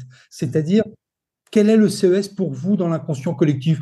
C'est une grande foire où on va faire des gros écrans, des gros machins, parce qu'on s'est arrêté comme si le journaliste, et ce n'est pas, pas une pierre dans le jardin des journalistes, puisque tu en es un euh, fameux euh, et historique pour les Canadiens, mais on s'arrête là où il y a des mètres carrés. Et donc, ce qui est intéressant pour nous, d'ailleurs tous les ans, c'est de la même façon que l'on aborde notre hébergement, c'est d'être au plus près des, euh, startups, au plus près de quelques, quelques... Alors, quand on parle de la France, par exemple, on va euh, sur le, le pôle du CEA ou du CNRS, qui sont indépendamment ou en marge ou en bordure de la French Tech, qui sont des incubateurs de chercheurs et qui viennent euh, amener, justement, comme vient de le dire Mathieu, des, euh, états de recherche euh, plus ou moins avancés pour dessiner des perspectives qui peuvent être pertinentes par rapport d'ailleurs à, la ligne éditoriale du CES. La ligne éditoriale cette année euh, du, du, CES, c'est euh, Tech for. Euh, on, est bien tous d'accord qu'on vit tous sur la même planète, qu'elle n'est pas si grosse que ça et qu'elle n'est pas infinie. Et donc, d'une certaine façon, la tech, elle est à ce service-là. Et, et c'est vraiment ce temps-là. C'est vrai que la curiosité pourrait aller nous, nous amener, parce que j'adore dans, dans, le Hall West avec les, les constructeurs automobiles et de mobilité, ou dans le hall central avec euh, cette débauche d'électronique habituelle, avec euh, les grands faiseurs d'enceintes, de drones ou de, ou de télévision. Mais franchement, c'est l'Eureka Park qui restera toujours l'endroit où on passera le plus de temps parce que chaque mètre carré, parfois, est une pépite et tu peux y passer. Alors, c'est dommage parce qu'encore une fois, c'est toujours très court, mais tu peux passer euh, un quart d'heure, 20 minutes à discuter avec, avec un, un ingénieur, avec un, un, on va dire un innovateur qui, qui imagine euh, le devenir de ce pourquoi il travaille dans une perspective la plupart du temps qui est euh, à, 5-15 euh, ans et, et, qui se et qui te témoigne toute la toute la on va dire toute la l'ardeur qu'il a à, à chercher de faire le mieux pour l'utilisateur ou alors le mieux pour le monde, ou alors le mieux pour l'industrie. C'est pas euh, c'est pas forcément des gens qui sont là pour dire je veux faire le big deal et je veux lever 100 euh, millions de dollars. Je, je veux vous montrer que j'ai une idée qui est vraiment pertinente. Et quand elles sont incubées par des euh, par des agences nationales françaises, par exemple, hein, mais les Hollandais sont très forts aussi, avec de très très beaux projets toujours tous les ans. Euh, le stand de la Hollande, il est à l'Eureka Park, est toujours extraordinaire à visiter et il faut y passer du temps. Il faut, aller voir aussi les Sud-Coréens. Alors, les Sud il y a de la. Marqué, mais en fait, rappelez-vous, hein, on a, enfin, je sais pas si toi tu l'avais vu, Bruno, mais il y a, à chaque fois qu'on passait sur la, Corée du Sud, tu avais systématiquement une espèce de petit bottin téléphonique, hein, parce qu'en fait, tu avais le, le, livre avec toutes les, truc est sur du papier et tout était millimétré du pitch à la démo. C'était du. Alors, est-ce que tout arrivera à terme? Non, on est sur des TRL très faibles, donc globalement non, mais peu importe. En fait, il y a de l'énergie et par agglomération, les années qui viennent, tous les verrous qui ont été sautés sur ce type de start-up ou ce type de projet viendront euh, s'agglomérer dans d'autres projets qui créeront des solutions. Donc, en fait, il faut vraiment mettre en perspective tout ce que l'on voit. Mais comme dit Lionel, le Park, oui, euh, c'est un foisonnement d'idées avec autant de la start-up que de l'université, que de la spin-off du projet de recherche. Enfin, voilà, c'est là qu'il y a une, super énergie. Quoi. Puis d'autant plus que le RECA Park, c'est important de le mentionner, il y a environ, cette année, euh, euh, le CS le confirmait, là, il, y a, il, y a il y a plus de 1000 euh, startups qui vont être là. Et c'est souvent l'expression américaine, là, le make or break it. Il y a des entreprises qui vont là, ils mettent tout leur budget en disant, il faut trouver un bailleur de fonds, il faut trouver quelqu'un qui croit en notre idée. On va là, si ça marche, ça marche, ça marche pas, ben, on, on calme, c'est tout. Ouais. En tout cas, il y a une, très belle énergie dans cette euh, partie du salon. Il y en a partout, bien sûr. Mais c'est vrai que le Vénétian, plus encore le Ricapar. Oui, c'est vrai. C'est un peu comme, euh, voilà, pour nous, c'est, euh, voilà, Vivatech, c'est un peu le Ricapar qu'on aimerait au CES en termes de dimension, parce qu'il y a quand même beaucoup de startups à, Viva, c'est 6000 et quelques, je crois. C'était énorme. Mais en tout cas, il y a vraiment une énergie folle au Vénétian et, et je trouve que c'est là que nous, on va passer une, la majeure partie de notre temps, en tout cas. Mmh. Bon, ben c'est sûr qu'on va se croiser. Euh, dernière question, messieurs, puis après, je vous laisse aller parce que je sais que vous êtes en préparation de votre départ. Quel conseil vous donnez aux visiteurs du CES? Cette année, on parle de 130 000 participants qui sont déjà confirmés. Quel conseil vous donnez à quelqu'un qui se rend là pour la première fois? De bien réguler ses nuits, de prendre une batterie portable, deuxièmement. C'est sans batterie, en fait, le CES s'arrête à midi. Euh, et de travailler un processus de prise de notes euh, nous, on donne, un, euh, on donne le nôtre hein, dans, le guide, mais c'est vraiment de se dire comment est-ce que, de quelles informations j'ai besoin quand je rencontre quelqu'un pour très vite, euh, au retour, quand je vais réexploiter ces données, les rendre exploitables. Et, bien choisir son hôtel accessoirement en fonction de son objectif et de la thématique que l'on va apprécier. On va passer 60% de son temps sur un endroit spécifique. Donc, c'est avoir choisi le lieu pour éviter les allers-retours à, à tout va. Voilà. Un conseil, allez goûter les truffle fries. Lionel? Bah, écoute, je dirais, je dirais pas mieux, euh, mon, général. Euh, la localisation est vraiment importante, la méthodologie est importante, et c'est vrai que euh, au retour, et c'est une des, une des, un des éléments que l'on a écrit, je crois, dans la première version de notre guide. Dites-vous que dès que vous allez revenir sur le territoire national duquel vous êtes parti, vos collègues avec un sourire un peu envieux vous demanderont quelle est la tendance de cette année. et donc, il faut que vous ayez préparé la réponse, même si cette réponse, elle est déjà constituée avant même votre départ au CES. Il faut que vous ayez préparé cette réponse et que quelque part, ce que vous allez voir ne fera qu'enrichir cette réponse et lui donner des arguments euh, donc pour celui qui part au CES, il doit se dire cette année la tendance est probablement ça ou ça, et je vais l'enrichir de tout ce que je vais pouvoir y voir, euh, et surtout euh, revenir avec les objectifs que je me suis fixés. C'est-à-dire atteindre ces objectifs et pas se dire mon objectif était de mettre 100 dollars sur un tapis de roulette. Parce que là, ils sont perdus, de toute façon, on le sait avec l'expérience. mais mais c'est intéressant, Lionel, de ramener l'OCS en trois temps comme ça. La préparation, l'événement et, et, le retour. Lionel Tardy, Mathieu Deboeuf-Rouchon, je vous remercie d'avoir pris euh, du temps comme ça. Là, on a passé une demi-heure, ça filé. Je rappelle que la cinquième édition du guide de survie du CES 2024, euh, ben, elle est en vente, elle est disponible. Vous pouvez avoir plus de détails et même trouver les liens pour l'acheter en version électronique ou en version papier sur guide, survie, CES.com. De toute façon, si vous n'avez pas pris l'adresse en note, elle est sur la page de l'émission sur euh, moncarnet.com. Alors, vous trouvez le lien, vous pouvez l'acheter. Messieurs, ben, je vous dis merci, puis surtout, ben, à très bientôt parce qu'on se voit à Las Vegas. Salut! Bye bye.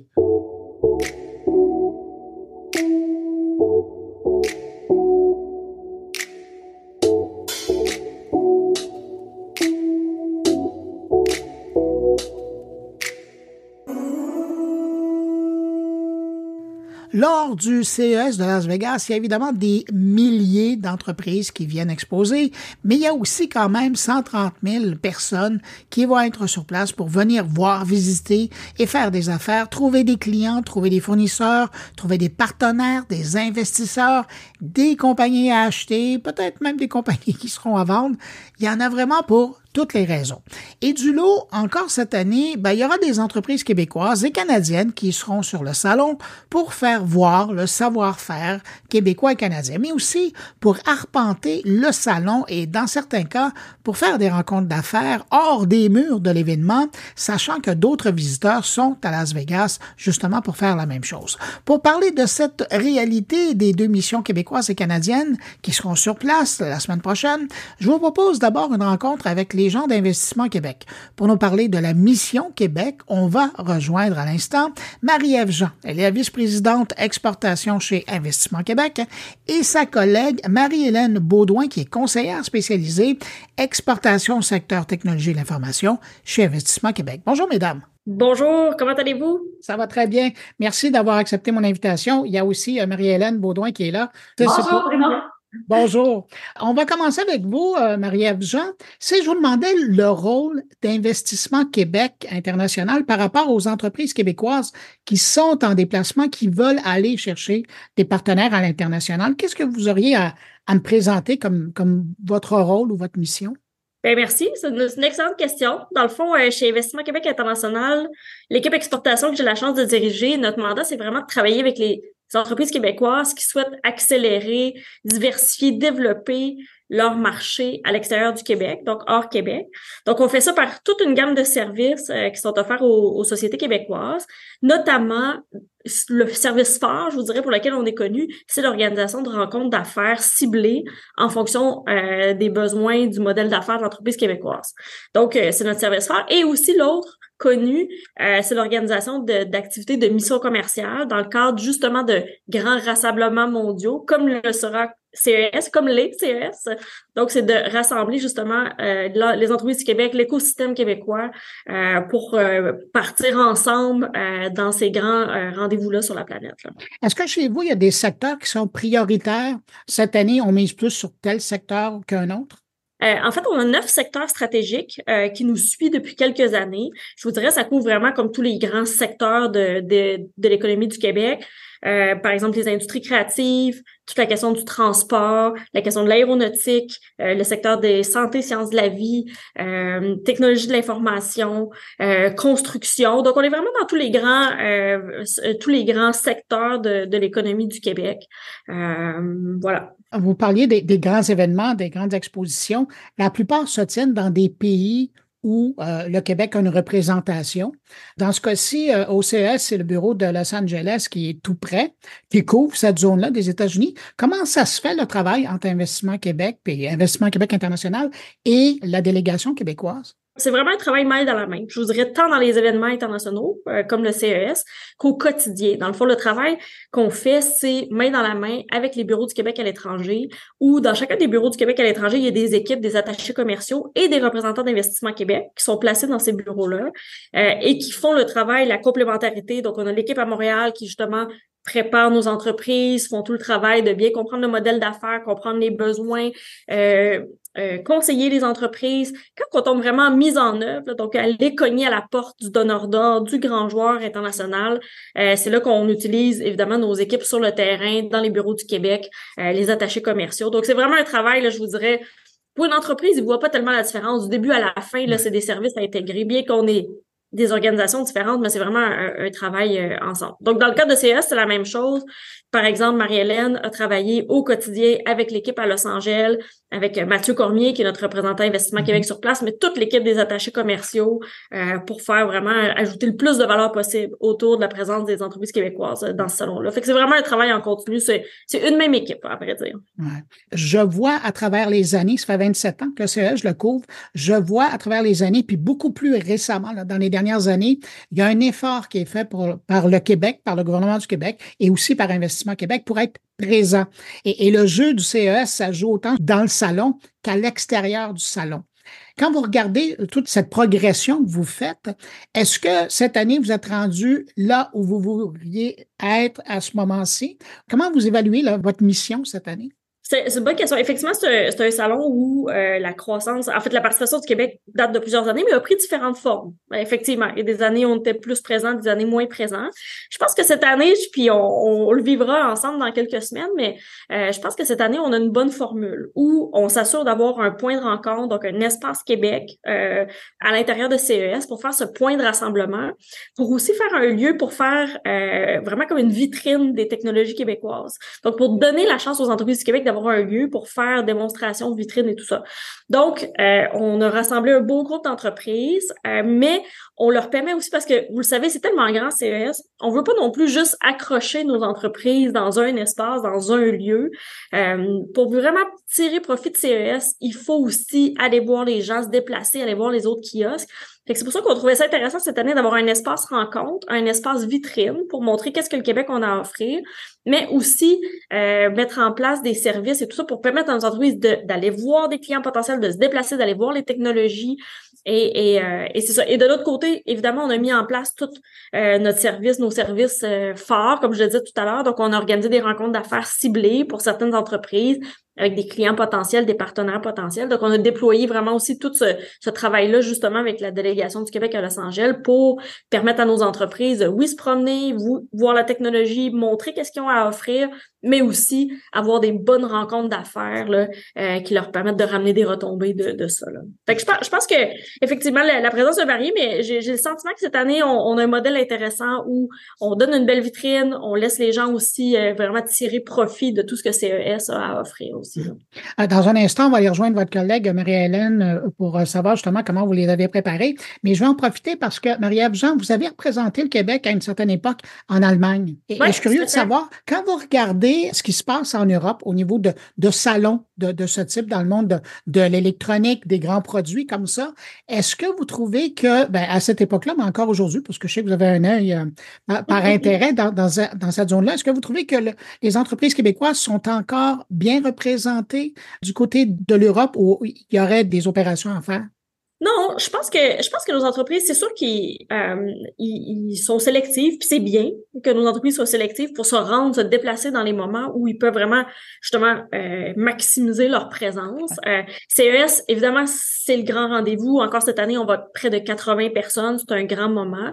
Mais en Europe, il y a des grands moments comme ça aussi. Euh, donc, par exemple, la, la foire d'Anov, secteur des batteries, évidemment, c'est un secteur fort au Québec. Donc, dans le cadre du Battery Show, évidemment, le secteur de l'aéronautique, là, je, je m'écarte peu, mais évidemment, toutes nos entreprises ont, par exemple, Bourget, Farnborough, donc tous ces événements phares-là dans les différentes industries, je vous dirais qu'ils soient aux États-Unis en Europe, on a quand même une très belle couverture des entreprises québécoises qui où on, les accompagne, mais aussi ce, on voit tous, je pense, la valeur ajoutée d'être présent dans, dans, ces grands rendez-vous mondiaux là. Mais une fois que j'ai dit ça, puis vous, je sais que vous y arrivez, il faut se préparer parce que quand on arrive là, puis c'est notre travail, puis c'est de, de, créer cette valeur là. Donc, euh, je pense que les entreprises sont, sont bien présentes dans chacun des, des, des, secteurs, on les accompagne dans chacune des grandes industries.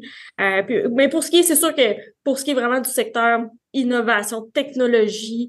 C'est sûr que CES, c'est quand même un moment privilégié dans l'année sur la planète, non seulement aux États-Unis, mais c'est un moment privilégié sur la planète euh, pour les entreprises dans le secteur de l'innovation technologique. Puis d'ailleurs, j'en profite peut-être pour dire, et c'est, on utilise ça aussi pour justement créer aussi des rencontres, des opportunités de maillage avec des délégations d'Europe, d'Asie même. Fait que nous, on rayonne plus large que seulement États-Unis. Donc, euh, parce que c'est tellement, justement, ça, ça fédère, en fait, hein, toutes les toutes les grandes entreprises, tous les partenaires qui, qui justement, s'intéressent aux technologies, au, à l'électronique, à, ce qui s'en vient dans le futur.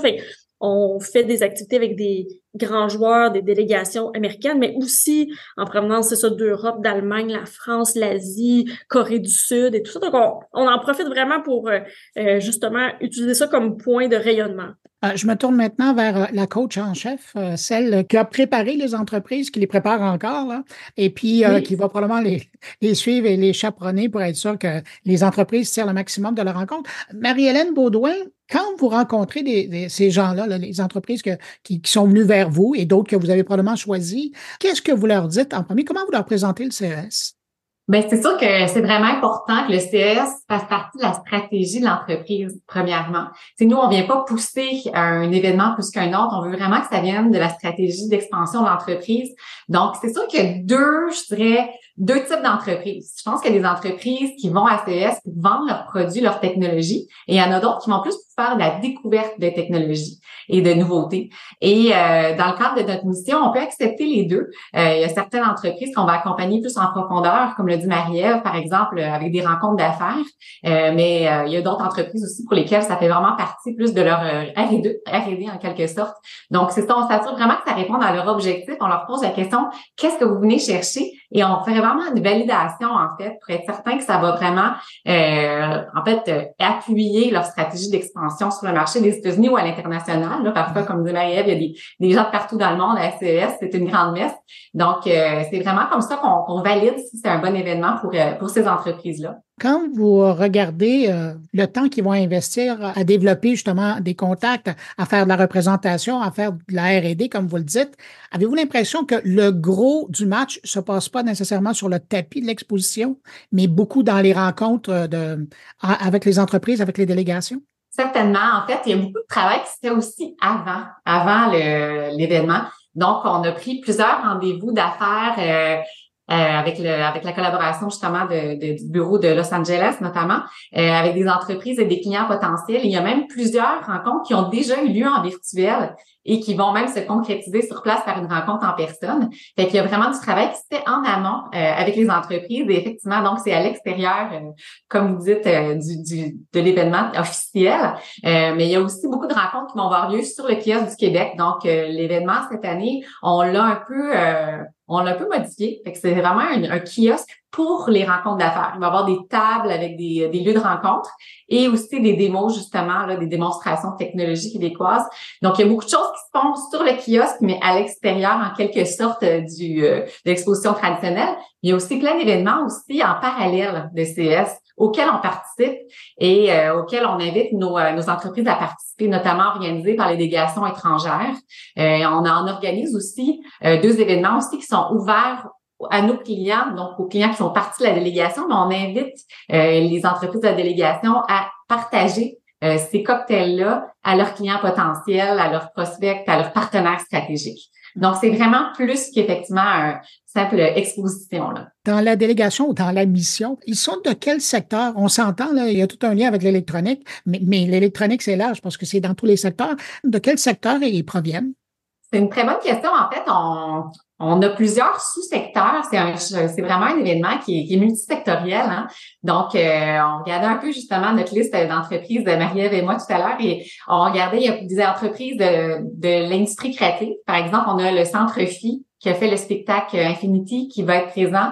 donc, ça, c'est un exemple d'entreprise, d'industrie créative qui souhaite exporter aussi donc aux États-Unis et ailleurs dans le monde. Donc, c'est une très belle c'est une très, très entreprise euh, qui, euh, qui fait justement un spectacle qui met en vedette la Station spatiale internationale. Euh, on a aussi les technologies de la mobilité et des smart cities. On a une entreprise intéressante qui s'appelle Milesbox, qui fait partie de la délégation, qui a développé justement un vélo cargo de livraison pour assurer le dernier kilomètre de livraison pour diminuer justement l'impact carbone. Donc, c'est un vélo qui est super intéressant. Puis elle a même été récipiendaire, en fait, pour être dans le Eureka Park donc euh, ACS. Donc, c'est une super entreprise également. Euh, on a aussi les technologies aptiques plus appliquées au secteur de la, science, euh, de la santé, le health tech. Donc, euh, Appli Robotique est un exemple. Donc, ils font une technologie aptique liée à un bras robotisé pour réaliser des simulations d'opérations, par exemple, ou de, de de exact pour essayer d'un bras qui est beaucoup plus compact, léger, vraiment différent en fait de ce qu'on trouve sur le marché. On a aussi beaucoup d'entreprises cette année en intelligence artificielle. Donc, euh, ça, c'est un secteur qui s'est énormément développé au cours de la dernière année. Il y a énormément d'intérêt euh, donc pour l'intelligence artificielle. Donc, on en a, on en a quelques-unes, dont, dont Solid State of Mind, qui est une entreprise start-up qui a développé une technologie qui permet vraiment d'aller euh, faciliter l'apprentissage d'un robot, par exemple. Euh, on donne l'exemple, par exemple, un robot qui serait euh, entraîné pour reconnaître euh, une canne de conserve, et là, qu'on change ça, par exemple, pour un, un, objet plus petit, plus léger, habituellement, pour reprogrammer complètement le robot, et là, avec leur technologie, ben, le, le, le robot pourrait apprendre de lui-même plus facilement une modification, un peu comme un humain le ferait. Et euh, on a aussi euh, Lab, euh, qui est un, aussi en intelligence artificielle. Puis la dernière catégorie, qui est quand même un classique, c'est l'électronique. Donc l'électronique, c'est sûr que c'est un incontournable pour, pour CS. on a Spark Microsystem, par exemple, dans notre délégation, qui fait des émetteurs-récepteurs sans fil qu'on insère dans des appareils de réalité augmentée, de réalité virtuelle. Donc, c'est des exemples d'entreprises. On en a 44, là, donc on peut pas toutes les nommer, c'est à peu près les sous-secteurs qu'on a identifiés. En terminant, euh, je vous demanderais, basé sur votre expérience de, grande marcheuse de salon, de foire professionnelle, quels conseils vous donnez? Évidemment, vous l'avez déjà donné euh, aux, gens qui vont faire partie de votre mission, mais dans les gens qui nous écoutent et qui vont euh, passer, qui vont marcher des kilomètres et des kilomètres cette semaine à Las Vegas, quels conseils vous leur donnez pour, pour maximiser leur présence sur le plancher d'exposition et aussi dans les conférences? Oui, oui, moi je dirais faire un plan de match quotidien qui est pas nécessairement une journée complète, mais se dire, bon, aujourd'hui, je me donne les deux, trois objectifs suivants, euh, des événements, des rencontres que je veux réaliser ou provoquer. Euh, et puis, autour de ça, ben, aussi prendre l'opportunité de profiter de ce qu'on croit sur son chemin. Mais je pense que c'est bon le mélange de se donner deux, trois cibles dans sa journée et puis après ça, profiter de tout ce que CES a à offrir. Marie-Hélène? Ben, je du pouce un peu sur ce que dit Marielle, mais en précisant aussi de se donner des objectifs euh, réalistes euh, au niveau, comment dire, euh, des lieux géographiques, parce que c'est c'est grand. c'est c'est un peu étalé aussi, donc d'essayer de pas prendre des rendez-vous un à la suite de l'autre dans deux édifices différents, parce qu'il risque de manquer d'arriver en retard en fait à leur rendez-vous. Donc de vraiment essayer de structurer en fonction des lieux géographiques. Il y a trois trois espaces euh, principaux là. Donc essayer de pas prendre tout ça euh, dans trois trois espaces différents dans la même euh, après-midi par exemple. De porter des bonnes chaussures aussi, de boire de l'eau. et vraiment de se préparer aux rencontres. Donc, si vous avez des rencontres d'affaires qui sont prévues, aller lire sur euh, sur l'entreprise, aller voir le profil LinkedIn du client, essayer de s'informer et de vraiment adapter sa proposition de valeur à la personne à laquelle on s'adresse. Parce que parfois, la personne devient fatiguée, puis elle va répéter un peu comme un robot son, son, son pitch de vente. Et c'est vraiment important, je pense, d'adapter notre message à la personne qui se trouve en face de nous. Donc, ça serait vraiment la préparation qui est quand même, euh, je pense, une recette euh, vraiment incontournable pour avoir un succès dans ce genre d'événement-là. Marie-Ève Jean, vous êtes vice-présidente d'exportation chez Investissement Québec et Marie-Hélène Baudouin, vous êtes conseillère spécialisée exportation euh, au secteur technologie de l'information chez Investissement Québec. Merci à vous deux et ben, j'en profite pour vous souhaiter une bonne année 2024 et on se croisera au CES. Salut. Merci beaucoup. Merci.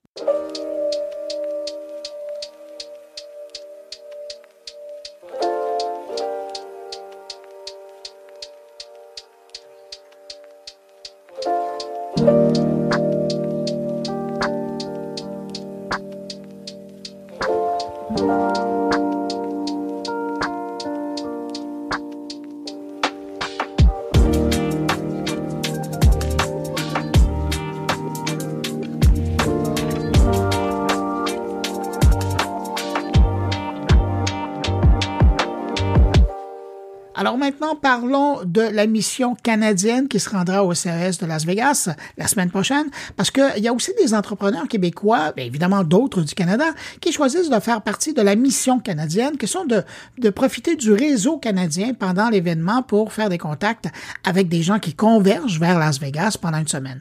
Et pour le gouvernement canadien, c'est aussi une autre façon de faire bénéficier les entreprises d'ici des réseaux développés à l'étranger par son service des délégués commerciaux dans le secteur des technologies. Alors, pour nous parler de la mission canadienne du CES, on rejoint Ghislain Robichaud. Il est le directeur régional pour euh, le Québec d'Affaires mondiales Canada. Bonjour, Monsieur Robichaud. Bonjour, Bruno. Ça va ressembler à quoi la délégation du Canada cette année au CES? Ça doit être assez important, en fait. On a euh, déjà dans notre euh, liste au-delà de 125 compagnies. Et de ça, euh, il y a déjà plus de 60 compagnies du Québec qui vont être présentes là-bas. Alors ça, c'est quand même énorme. Et c'est assez typique de voir une représentation très, très forte euh, du Québec à CES. Vous y allez, je pense, depuis plusieurs années.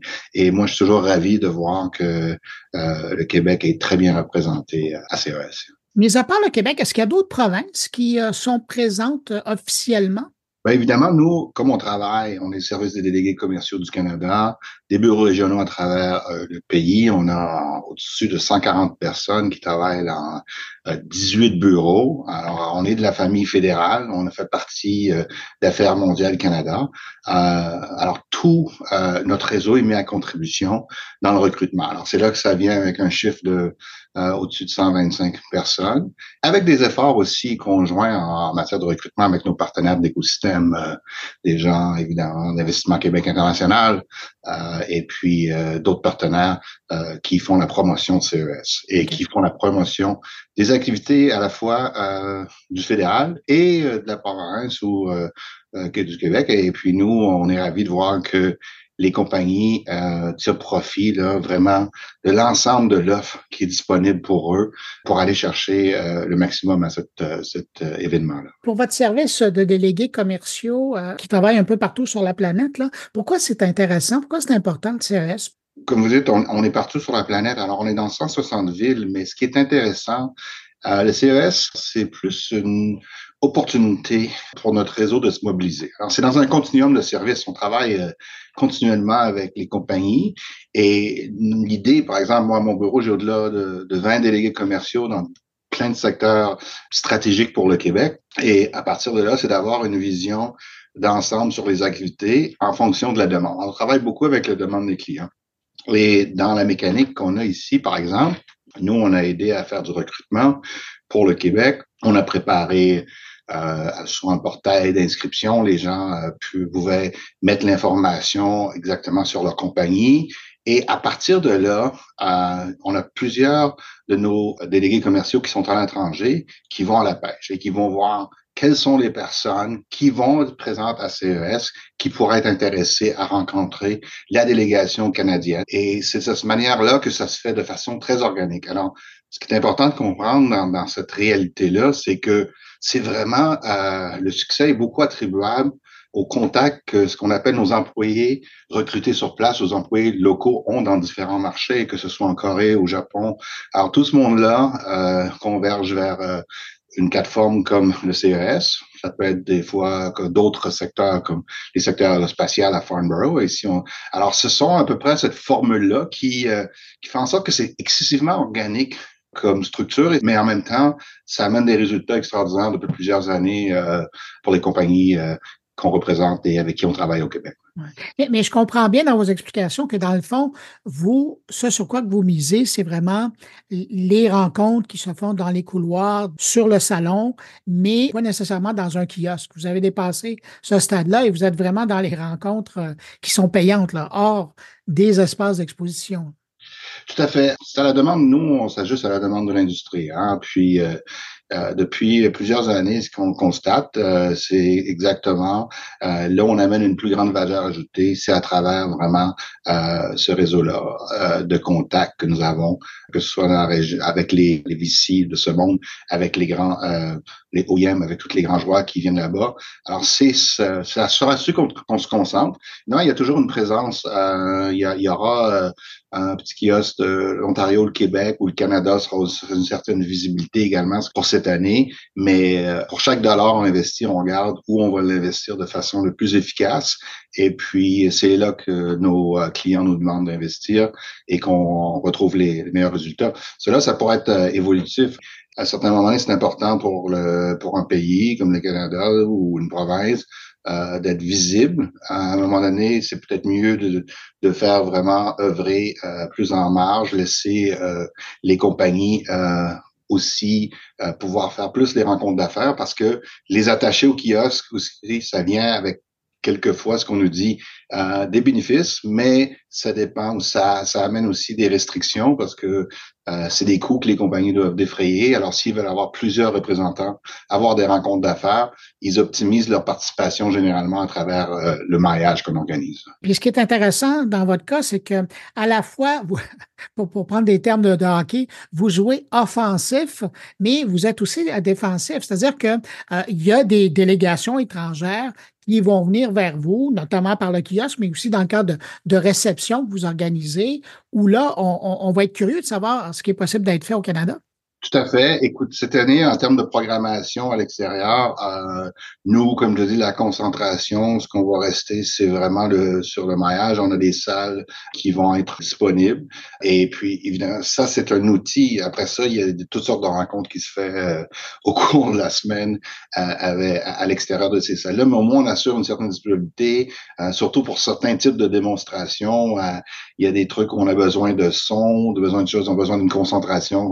alors, les gens ne veut pas faire ça dans un café. Évidemment, on parle de domaine technologique s'assurer évidemment que on puisse aussi euh, s'assurer que les, les, conversations se font de façon confidentielle. Alors, comme je dis, c'est qu'il faut voir ça comme une opportunité qui se crée dans un continuum de services, parce qu'après ça, évidemment, quand les gens retournent, il y a des suivis qui sont faits. Nous, ce qui est important, c'est de pouvoir déterminer euh, vraiment de faire les, les, meilleurs matchs. Et ça, ça prend de l'information en amont. Ça prend une grande collaboration des entreprises pour nous fournir cette information à, temps pour réussir à attirer les bonnes personnes de l'autre côté. Et ça arrive que ce soit euh, plus difficile. On peut pas faire, on peut pas faire de garantie, mais on met beaucoup de chance de notre côté en, en donnant euh, euh, cette information-là plus tôt Souvent, dans nos ambassades, il faut qu'elles soient traduites aussi ou dans nos missions commerciales pour être capable d'aller, euh, même si dans beaucoup de ces marchés-là, on parle anglais, étonnamment, c'est toujours mieux de pouvoir leur fournir euh, l'information sur les entreprises dans euh, la langue du pays.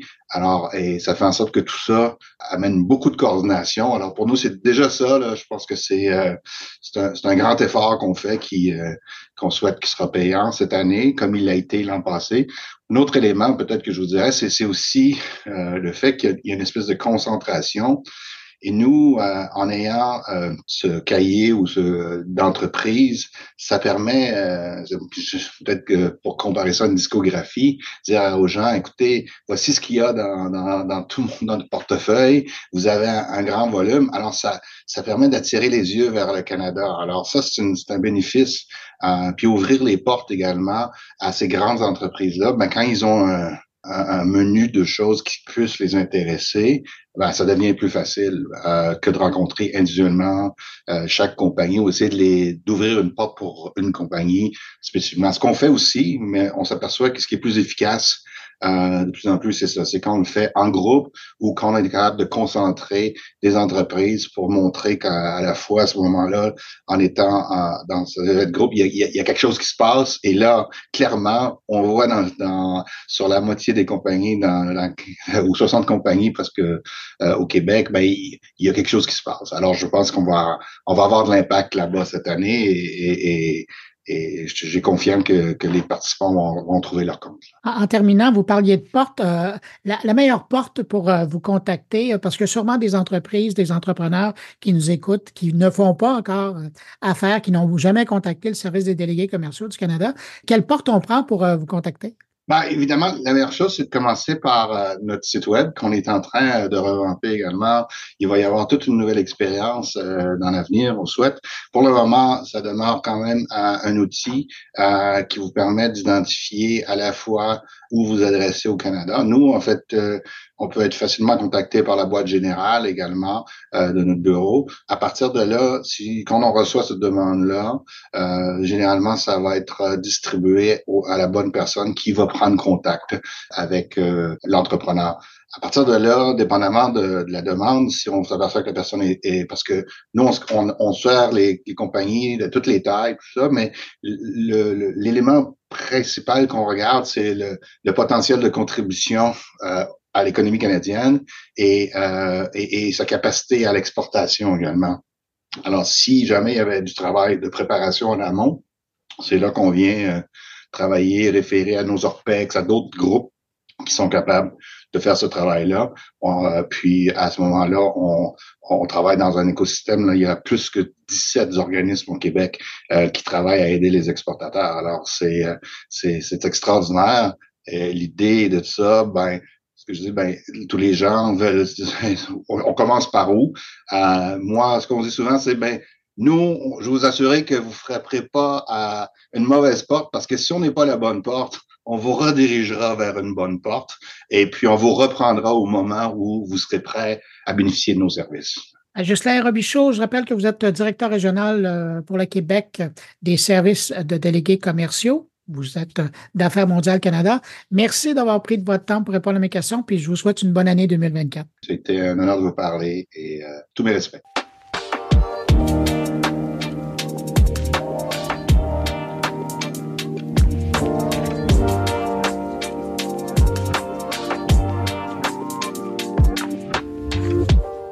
Autour de mes collègues et on demeure au CES avec Thierry Robert qui nous parlera de la présence suisse à Las Vegas pour le Consumer Electronics Show. Bonjour Bruno, bonjour les auditeurs de mon carnet. Pour cette première chronique de 2024, nous plongeons au cœur d'une mission passionnante orchestrée par la Swiss Global Enterprise plus connu sous le nom de SGE, mission qui s'inscrit dans le cadre dynamique du CES 2024, le rendez-vous incontournable de la technologie à Las Vegas. Plus besoin de le préciser. Switzerland Global Enterprise, ou SGE pour les intimes, est l'organisation officielle suisse dédiée à la promotion des exportations et des investissements. Avec environ 200 employés en Suisse et plus de 30 pays, la SGE agit en tant qu'organisation de conseil, de promotion et de plateforme. Établie en tant qu'association privée, elle travaille depuis 1927 au nom de la Confédération suisse et des cantons pour renforcer la position de la Suisse dans le commerce extérieur.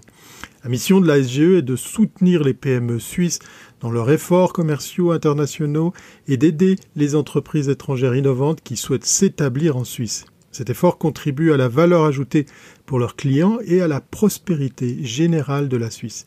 La vision de l'organisation est d'aider les PME suisses à réaliser leur potentiel commercial international sur les marchés nouveaux et existants et de faire de la Suisse un lieu d'implantation privilégié en Europe pour les entreprises étrangères innovantes.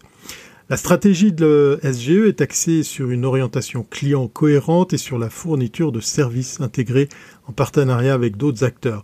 Cette approche permet à la SGE de s'adapter de manière proactive à l'évolution des besoins des clients et au changement de l'environnement économique et politique. Elle s'inscrit également dans la stratégie économique extérieure de la Confédération et dans les objectifs de développement durable. Les services de SGE sont variés, ils comprennent la fourniture d'informations de base aux PME qui cherchent à s'établir sur de nouveaux marchés étrangers, le soutien aux entreprises qui ont des stratégies d'exportation spécifiques et des conseils détaillés aux entreprises qui sont presque prêtes à s'implanter dans un nouveau pays. Ils facilitent ces démarches en étroite collaboration avec les succursales, les Swiss Business Hubs.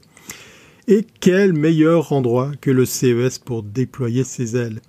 Voilà où je voulais en venir. Et oui, cette année, cette année, la mission de la SGE à Las Vegas revêt un caractère particulièrement excitant. Une douzaine de personnes auront l'opportunité de découvrir pour la première fois ce carrefour mondial de la tech.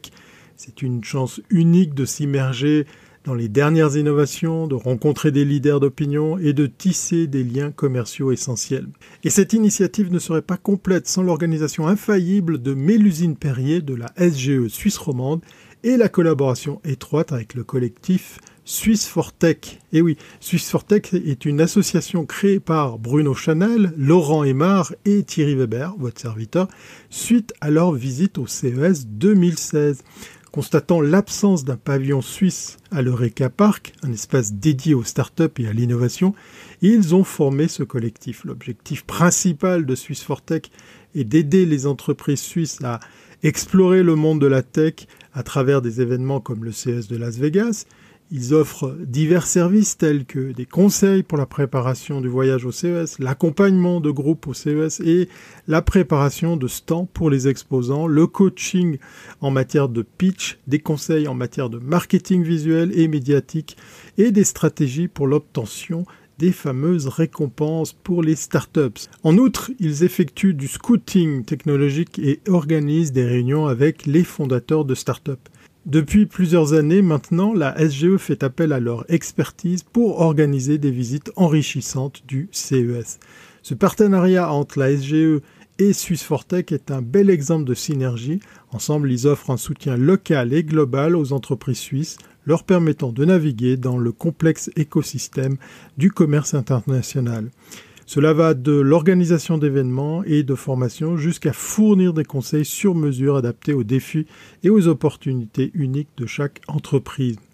La mission de cette année au CES 2024 est donc plus qu'une simple visite, c'est une fenêtre ouverte sur l'avenir, une occasion pour les entrepreneurs suisses de s'inspirer, d'apprendre et de se connecter à l'échelle mondiale, surtout avec un thème comme l'intelligence artificielle. Alors, que peut-on attendre de cette mission, de cette édition du CES 2024 Eh bien, des découvertes, des opportunités, mais surtout une chance inégalée pour les entreprises suisses de briller sur la scène internationale grâce au soutien de la SGE et de Suisse Fortech. Qui sait? Elles pourront même avoir de la chance de rencontrer Bruno Guglielminetti. Sait-on jamais? Allez, très très belle année à tous. Rendez-vous à Las Vegas et d'ici là, portez-vous bien.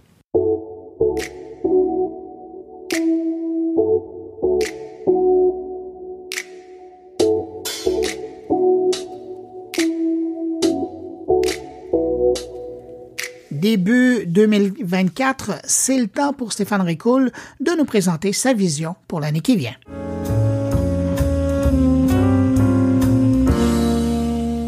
Ils sont rares les secteurs d'activité qui soient pas impactés par les progrès de la technologie. Mais est-ce que ça signifie pour autant que notre société elle-même est impactée et qu'à terme elle pourrait même être dominée par une forme d'intelligence supérieure à la nôtre? Peut-être, mais pas en 2024, non. 2024, ça va être quand même une année un peu différente des autres, car il s'est passé quelque chose en 2023 dont il va falloir tenir compte. La démocratisation de l'intelligence artificielle et surtout la performance absolument incroyable des intelligences artificielles génératives. Mise dans les mains de tous et chacun, ça risque de transformer l'IA Act européen en une copie martyre d'une gouvernance aussi nécessaire que complexe. Alors, mes prévisions pour 2024. Je vais commencer par, justement, l'affaiblissement de nos démocraties. En 2024, près de la moitié de la population mondiale va être invitée à se prononcer via la voie des urnes. 4,1 milliards de personnes. Huit pays les plus peuplés au monde organiseront des élections en 2024. L'Inde, les États-Unis, l'Indonésie, le Pakistan, le Brésil, le Bangladesh, le Mexique et la Russie. Des pays qui représentent plus de la moitié du PIB mondial. Vous comprendrez qu'avec la prolifération des fake news, de plus en plus crédibles, appuyés par des images, des vidéos, du texte, de fausses références, qui bluffent n'importe quel citoyen que nous sommes, nous allons tomber peut-être dans quelque chose proche d'un chaos subversif. Copie martyre en vue pour l'IA Act, certes, mais aussi probablement stress test. Comme je le lisais dans le magazine Presse Citron, on peut craindre d'assister à de gigantesques opérations de manipulation menée sur les réseaux sociaux, où une armée de bots tenteraient d'influencer les humains dans une direction souhaitée. Ces bots deviennent de plus en plus dangereux, notamment sur la lancée des récents progrès réalisés en matière d'IA générative. Ce qui m'amène à ma deuxième prévision pour 2024, année durant laquelle je pense nous allons commencer à parler sérieusement d'un Internet réservé aux humains, puisqu'on a peut-être actuellement plus de bots que d'humains qui naviguent sur Internet, toujours selon le magazine Presse Citron. Un Internet réservé aux humains est un concept qui envisage une partie du web ou la totalité, où seuls les humains seraient autorisés à interagir et où les activités automatisées par des bots ou des intelligences artificielles, s'il devait y en avoir, seraient strictement réglementées ou interdites. L'idée derrière un tel espace serait de promouvoir l'authenticité des interactions, de protéger la vie privée des utilisateurs, de prévenir la désinformation et de réduire la cybercriminalité. Au niveau de la vérification d'identité, par exemple, les utilisateurs pourraient être tenus de prouver leur identité humaine par des moyens biométriques ou d'autres méthodes de vérification avancées pour accéder à cet espace. On pourrait aussi penser à des modérateurs humains supervisant les contenus et les interactions pour s'assurer que les bots ne puissent pas contourner les mesures de protection ou propager de la fausse information par des comptes automatisés. Mais ça existe déjà, vous le savez très bien, n'est-ce pas Facebook? On pourrait imaginer des règles strictes appliquées pour empêcher la collecte et l'utilisation abusive des données personnelles par des entreprises et des entités automatisées, ou encore s'assurer d'avoir des comportements éthiques afin de favoriser le respect et l'intégrité au sein de la communauté. Utopique et complexe, certes, j'en conviens, mais nous devrions commencer à en parler. Je change à présent de registre pour ma troisième prévision 2024 et je m'en vais en mer de Chine. Comme l'écrivait Gilles Babinet sur LinkedIn, tout le monde a désormais compris qu'une guerre entre la Chine et Taïwan projetterait le conflit ukrainien à une échelle lilliputienne tant les répercussions sur l'économie mondiale seraient importantes. Cela explique en grande partie pourquoi États-Unis comme Union européenne sponsorisent à coût de dizaines de milliards de dollars la mise en place de super usines de semi-conducteurs dernier cri. Dans ce moment d'accélération, ne pas avoir un écosystème intégré dans l'intelligence artificielle, c'est hypothéquer sa souveraineté. Beaucoup de responsables militaires, économiques, politiques constatent que les schémas d'hier sont à peu près déclassés par les nouveaux paradigmes où l'IA prend une place première. Les facteurs d'instabilité géopolitique se superposent avec la carte des grands fournisseurs technologiques. Fin de la citation. Mais comme l'argent public a tout de même ses limites, j'entrevois pour 2024 une intensification des tensions entourant Taïwan qui possède certainement une clé de négociation que Chine et États-Unis veulent absolument tourner dans le sens qui fera leurs affaires.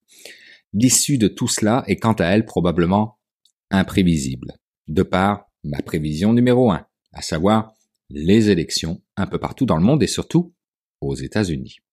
Une affaire à suivre donc de près pour 2024. 2024 qui s'écrira peut-être de Q24. Q pour quantique. Il est difficile de prédire avec certitude si la technologie quantique sera particulièrement mise en avant en 2024. Mais il est certain que l'intérêt et les investissements dans ce domaine sont en augmentation constante. Les recherches et les avancées dans les technologies quantiques progressent rapidement et l'année 2024 pourrait avoir des développements significatifs. On a juste à observer les nombreux pays qui ont annoncé des plans et des investissements importants pour le développement et la technologie quantique, incluant bien sûr les États-Unis, la Chine et même l'Union européenne. Des investissements qui pourraient commencer à porter fruit dès 2024. De plus, on commence à voir émerger certains projets liés par exemple à la cryptographie ou la simulation de systèmes moléculaires pour la découverte de nouveaux médicaments et de nouveaux matériaux, ou encore l'optimisation complexe pour la logistique et la finance, en plus d'une course au qubit que se livrent Google, IBM et Intel, qui font du quantique une technologie de plus en plus collaborative et surtout internationale, ce qui pourrait conduire à des percées et des annonces importantes en 2024. Cependant, il est important de noter que la technologie quantique est encore dans une phase de R&D, recherche et développement, et que de nombreux défis techniques doivent être surmontés avant que son potentiel puisse être pleinement réalisé. Les prédictions concernant cette technologie sont souvent incertaines, et bien que le quantique soit prometteur, son adoption généralisée pourrait prendre plus de temps que prévu. Mais vous savez quoi, on a été surpris par l'intelligence artificielle générative. Alors pourquoi pas par le quantique? Alors moi, je ne sais pas si le quantique sera spécifiquement à l'honneur en 2024, mais il est fort probable, je pense, que ce domaine continuera à être une zone d'intérêt majeur et de progrès significatif et que les médias finiront bien par en parler. Je vais y aller pour le plaisir avec une cinquième prévision, mais cette fois-ci qui ira bien au-delà de 2024. C'est juste pour le plaisir les organoïdes. Les organoïdes, ces petits amas de cellules synthétiques qui imitent le fonctionnement d'un cerveau humain. Et oui, ce sont les chercheurs de l'université de Bloomington dans l'Indiana qui ont présenté leurs derniers travaux sur cette thématique. Un organoïde cérébral à qui ils ont soumis des tâches complexes qu'on réalise couramment avec des ordinateurs ou qui sont utilisés pour évaluer la puissance des algorithmes de machine learning modernes pour lesquels BrainAware, de son petit nom, s'est avéré, vous savez quoi, très compétent. Mais rassurez-vous, ce n'est pas une entité intelligente dans un bocal, mais simplement un ensemble de transistors biologiques. Ce sont toujours des humains qui doivent se charger d'interpréter le signal retour par la suite. Ouf, on est sauvé. Du moins pour 2024. 2024 que je vous souhaite comme une bonne année numérique.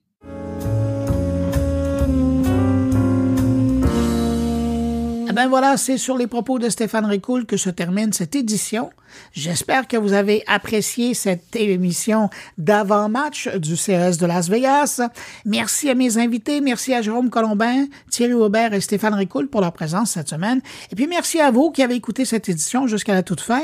Très heureux d'avoir passé ce bout de journée avec vous. Entre-temps, je vous donne rendez-vous la semaine prochaine pour une édition encore spéciale de mon carnet. Cette fois, ça sera en direct de Las Vegas. Bonne semaine, portez-vous bien.